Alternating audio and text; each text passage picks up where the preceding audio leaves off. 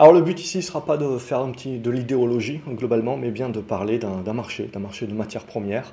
Et euh, vous le savez, c'est quelque chose dont je parle maintenant depuis plusieurs années, et c'est potentiellement dans le cycle des matières premières euh, quelque chose à regarder, puisque euh, après Fukushima, qui, qui est en 2011 et pas en 2015, apparemment certaines personnes doivent réviser un petit peu, mais ce qui est important, c'est que voilà, si on sort un petit peu de l'idéologie, il faut bien se dire que euh, le prochain vecteur, ça va être éventuellement la sanction de l'uranium russe.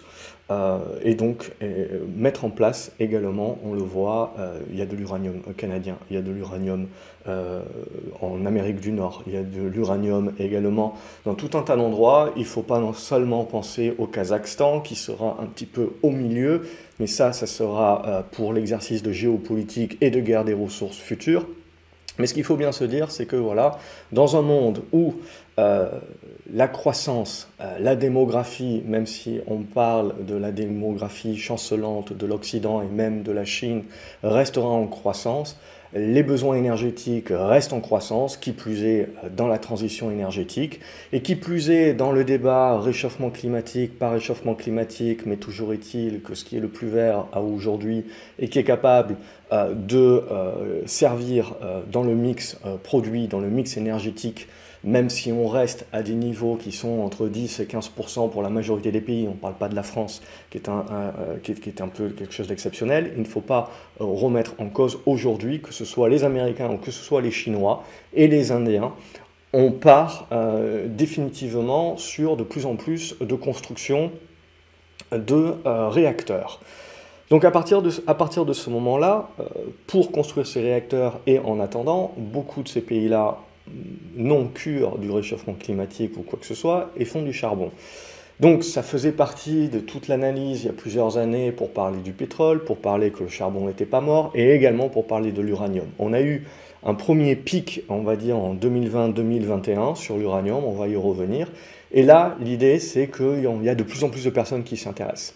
Il y a de plus en plus de personnes qui s'intéressent puisque la guerre euh, en Ukraine avec la Russie relance un petit peu les débats relance donc également éventuellement des sanctions européennes vis-à-vis de l'uranium russe, euh, ce qui redistribuerait euh, un petit peu les cartes, il ne faut pas l'admettre, relance l'investissement, alors beaucoup de personnes vont parler également euh, des centrales à fusion, mais ce n'est pas demain la veille, donc il faut se concentrer encore aujourd'hui sur les besoins en uranium. Donc on a parmi toutes les personnes qui commencent un petit peu à se poser des questions sur l'uranium et à voir un petit peu ben, justement après des années, euh, et notamment après Fukushima, c'est-à-dire la baisse de la demande et donc euh, la, baisse euh, des, du, minage, etc., on est dans des baisses de prix et toujours la variable d'ajustement, si vous voulez, vous reconstruisez pas ou vous réouvrez pas des usines ou des mines comme ça, et donc la variable d'ajustement en attendant que l'offre puisse remonter, eh ben, c'est le prix.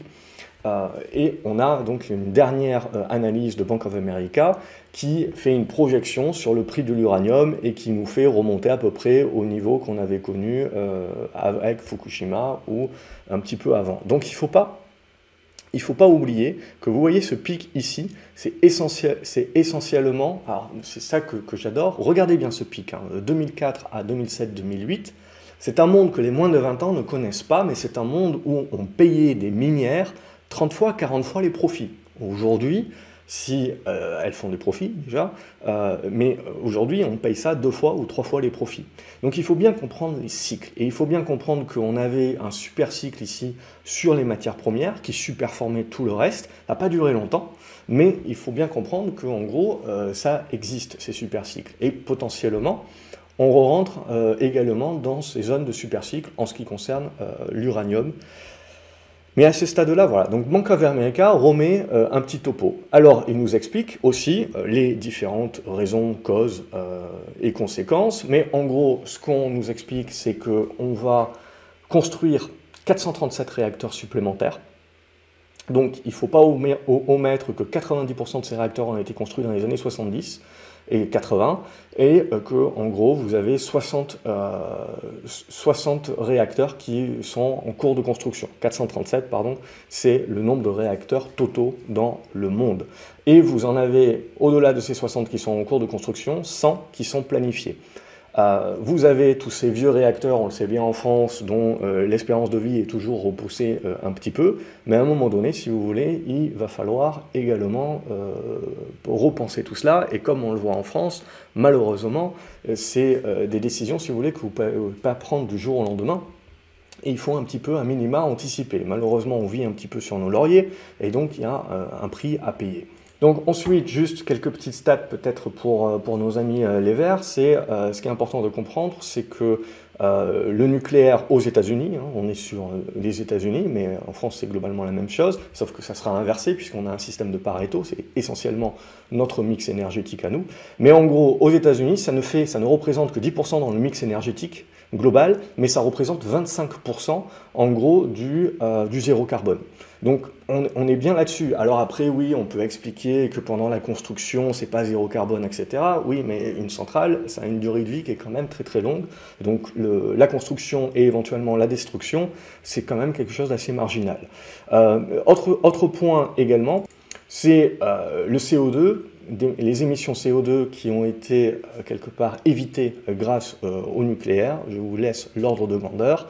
Et ensuite, ce qui est important, c'est que, euh, en termes de densité, si vous voulez, en termes de représentation, euh, l'uranium, globalement, euh, ça représente, vous avez un inch, donc c'est 2 cm et demi, donc vous voyez un petit peu les ordres de grandeur, et ça vous donne 120 gallons. Un gallon, c'est 4 litres. Donc vous voyez tout de suite également euh, les, ordres de grandeur euh, au niveau de la matière première et au niveau de la manipulation, du transport, etc. de cette matière première-là.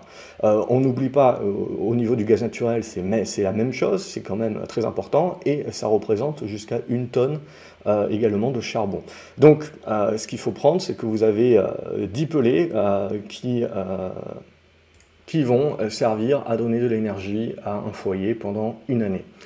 Donc évidemment, on est sur de la ressource, euh, c'est toujours la même chose, on est sur, on est sur de la ressource qui, a une, euh, qui est en ressources limitées euh, dans le monde, etc. Mais également, il ne faut pas omettre que dernièrement, alors on va voir si c'est dans les stats ici, mais c'est évalué à peu près à 150 ou à 200 ans de... de, ressources potentielles. Et d'ici là, il y aura très certainement la fusion, bien entendu. Alors le, point pour moi le plus central un petit peu quand, on a les Verts qui, discutent sur les plateaux télé, c'est bien de rappeler que le uptime, donc c'est-à-dire euh, le, le, côté power on d'une centrale nucléaire, c'est 93%. Pour le vent, c'est 35% et pour le solaire, c'est 25%. Donc n'oubliez jamais qu'il fait nuit euh, et que euh, potentiellement également des fois il n'y a pas de vent et que évidemment ces statistiques-là c'est très généraliste et ça va dépendre évidemment d'où on se trouve euh, dans le monde, etc. Vous avez différentes rentabilités pour différents endroits, mais voilà, ça c'est une moyenne. Et il ne faut pas oublier qu'on a beau parler du vent et du solaire, et eh bien pour toutes les fois où ça ne fonctionne pas et vous n'avez pas de vent ou vous n'avez pas suffisamment de soleil euh, vous avez besoin d'autre chose pour pouvoir éviter de s'éclairer à la chandelle. Donc, dans le mix énergétique, le nucléaire a sa place, et même quand on parle de renouvelables et d'augmenter les renouvelables, on parle, même si on doit maintenir le nucléaire au même 10% auquel il est aujourd'hui dans le mix énergétique, comme on a un besoin croissant euh, d'énergie, ces 10%-là représentent dans le futur beaucoup plus. Euh, et donc c'est là aussi où on a cette demande d'uranium euh, à voir en supplément. Juste on refait un petit topo, parce qu'en France on aime bien râler, etc., que tout est cher, mais on oublie de se comparer. En règle générale, quand on se compare, tout de suite ça va un petit peu mieux. On rappellera le coût du kilowattheure hein, à 22 cents pour la France, hein. on a plus de 70% de mix énergétique avec le nucléaire. Vous êtes au double en Allemagne, sans oublier qu'ils font du charbon, hein. euh, donc euh, merci les décisions des Verts euh, en 2000, à partir de 2012. Euh, aux US, vous êtes à 14 centimes. Et en, euh, en Caroline du Sud, vous avez 56% de nucléaire. vous êtes donc à 14 centimes. Et en Californie, où vous avez que 10%, vous êtes à 27 centimes. Donc on, voit bien également que dans le côté inflation, dans le côté transition énergétique qui est inflationniste sur les prix de l'énergie, même si c'est plus vert, etc., zéro carbone, je ne rentre pas dans, l'idéologie, vous voyez bien également que euh, le nucléaire est euh, quelque chose euh, qui est le plus économe. Il y a quelque chose toujours hein, dans la transition énergétique que l'on oublie, c'est que certes, le vent et le soleil ne produisent pas d'émissions de CO2, mais pour produire les panneaux, pour produire les pales, pour produire tout un tas de choses, vous avez encore besoin des hydrocarbures aujourd'hui, et donc vous avez un coût de CO2 sur ces, sur ces productions. Également, on n'omet pas le recyclage. Mais le plus gros coût, évidemment, c'est sur les batteries, parce que c'est bien beau tout ça, de parler euh, du pétrole et compagnie, mais vous avez besoin de tout un tas de ressources minières qui sont elles aussi en quantité euh, réduite sur le monde pour euh, pouvoir avoir toutes vos batteries. et également, n'omettons pas que dans les normes ESG, on a toujours dit qu'il ne faut pas investir dans le pétrole, mais par contre, investir dans les mines qui emploient des enfants, ça, on voit que tout de suite, on ferme, on ferme les yeux. Je passe en passant. Ensuite, on ne remet pas en doute que l'espace dont vous avez besoin pour générer le même, la, même, euh, la même charge électrique globalement qu'une centrale nucléaire est bien supérieur lorsque vous allez faire de l'éolienne ou du, solaire. Je vous laisse euh, lire euh, les chiffres là. Et ensuite, le coût des 50 bananes, parce que évidemment c'est toujours la même chose. C'est les radiations et ce que vous voulez. Si vous mangez 50 bananes, vous allez tout simplement avoir assez de potassium radioactif de la même, façon, si vous voulez, que, que, les radiations que vous allez avoir en étant à côté d'une station nucléaire. Voilà. Et puis, il faut savoir que ces centrales nucléaires sont euh, disposées euh, dans différentes zones qui ne sont pas énormément habitées non plus. Et on ne remet pas en cause, ça c'est pour nos copains allemands, hein, euh, au niveau, vous voyez par exemple que si vous habitez à côté d'une usine à charbon, vous prenez bien plus de, de radiation. Donc euh, pour, en, termes d'investisseurs, j'ai oublié le point 6, mais c'est pour moi le plus important, c'est que c'est le retour sur investissement. Hein. pour chaque 1 joule d'énergie que vous investissez pour pouvoir développer, euh, entretenir euh, et, avoir justement une centrale nucléaire, vous obtenez 75 joules d'énergie. Il, faut savoir que pour les hydrocarbures, ça va être 30 joules à peu près un facteur, et pour le solaire c'est 9, et pour le vent et la biomasse c'est 4 joules. Donc on comprend bien, si vous voulez, euh, le facteur inflationniste sur les prix et sur l'espace dont vous avez besoin et sur le besoin finalement en d'autres ressources. Vous n'avez plus besoin des ressources hydrocarbures, mais vous avez besoin de ressources minières. Alors bien entendu que tout cela va s'améliorer dans le temps avec l'ingénierie, les développements, et ça a déjà été le cas et c'est en exponentiel, bien entendu. Mais aujourd'hui, voilà, je fais partie des gens qui pensent que se priver du nucléaire, c'est un petit peu bête. Euh, puisque c'est déjà là. La fusion, ça sera pour plus tard, euh, mais euh, globalement, le nucléaire continue et doit continuer de faire partie du mix énergétique parce que que l'on veuille stratégiquement, de toute manière, avoir suffisamment d'énergie, avoir une indépendance, alors certes, oui, vous n'avez pas d'indépendance vis-à-vis du pétrole, vis-à-vis du gaz, vous n'en avez pas non plus vis-à-vis de l'uranium, mais de la même façon, je veux dire, l'uranium russe peut être transformé euh, par de l'uranium canadien, par de l'uranium euh, australien, par de l'uranium en, en Afrique du Sud, également euh, nous mettons pas euh, l'Amérique du Sud, etc. Bref, il y a, d'autres vecteurs et c'est une question d'investissement. Une question d'investissement parce que c'est là et euh, vous, avez la capacité aujourd'hui de pouvoir trouver d'autres chaînes. Ça prend du temps et ça prend surtout des décisions. Mais il ne faut pas omettre que tout ça peut être accéléré, notamment vis-à-vis des décisions que peuvent être prises par les différents dirigeants pour éventuellement faire des sanctions vis-à-vis -vis, de l'uranium russe. Donc ça, c'est en gros euh, le vecteur qui nous fait dire que on a eu un premier boom euh, sur l'uranium euh, ces dernières années et éventuellement on a le second effet qui se coule qui peut intervenir. Ici par exemple je vous montre un tracker sur l'uranium. Alors celui-là c'est un tracker US donc c'est pas forcé que avec un courtier français vous puissiez l'obtenir. Mais en gros, juste si on fait un petit peu euh, d'analyse graphique très rapidement, on voit bien le développement à partir de 2021, la longue phase un petit peu plane de congestion ici. Et là, l'idée, c'est de se dire qu'on repart sur euh, une hausse et une tendance haussière et un nouveau boom à partir du moment où on va repasser au-dessus des 22 à 24 dollars. Et là, on reprend un cycle haussier. L'idée, c'est pas d'essayer de fanfaronner sur ok, euh, ou de fantasmer plutôt sur quel niveau on peut atteindre, c'est juste de se dire, à partir du moment où on va repasser au-dessus des 22-24 dollars, ça veut dire que le marché est en train d'enclencher à nouveau la relance de la tendance haussière sur l'uranium. Et donc on joue la hausse des prix.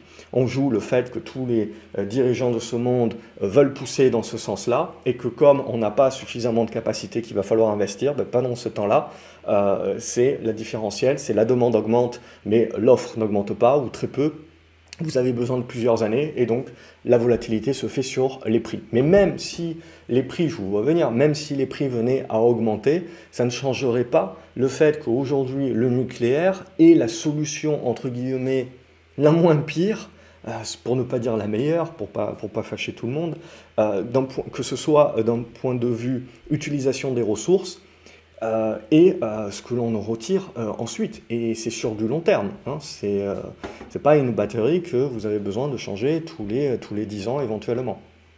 Donc il y, a, quelques minières. Alors il y a plusieurs minières évidemment que l'on que puisse suivre, mais euh, alors vous avez qu'à reprendre évidemment qui est le leader mondial, mais euh, c'est pas celui qui serait le plus facile à investir. Vous avez Cameco, euh, que vous avez euh, également au, Canada, donc plus sur les marchés américains, on va on va les trouver. Vous en avez également un certain nombre sur en Suède également. C'est Charles qui m'a donné qui m'a donné le nom.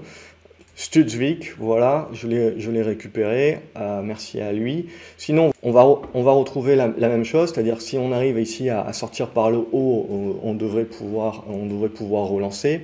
Mais voilà, c'est des tendances qui peuvent être assez, euh, assez long terme. Ou sinon, euh, ce que je regarde, vous avez Denison Mines également. Alors ici, attention, hein, vous ne le voyez pas à l'écran, mais j'ai beaucoup de minières un petit peu mixtes. Denison Mines également, c'est une autre une autre valeur qui va être axée, euh, justement uranium. On va également avoir là aussi une congestion, ce serait pas mal de repasser au-dessus des, 1,20 euh, et ensuite des 1,50 pour vraiment insuffler euh, le retournement qui pourrait se mettre en place. Donc on voit, c'est n'est pas, parti pas parti encore, il n'y a pas de certitude, etc.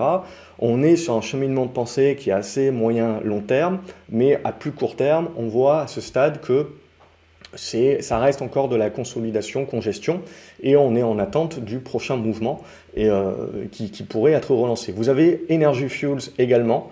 Là aussi, c'est un, acteur canadien que l'on peut regarder. Même chose, pour l'instant, qui est euh, dans, des constructions et dont il faudra euh, casser par exemple les 8 dollars pour insuffler une nouvelle, une nouvelle sortie haussière.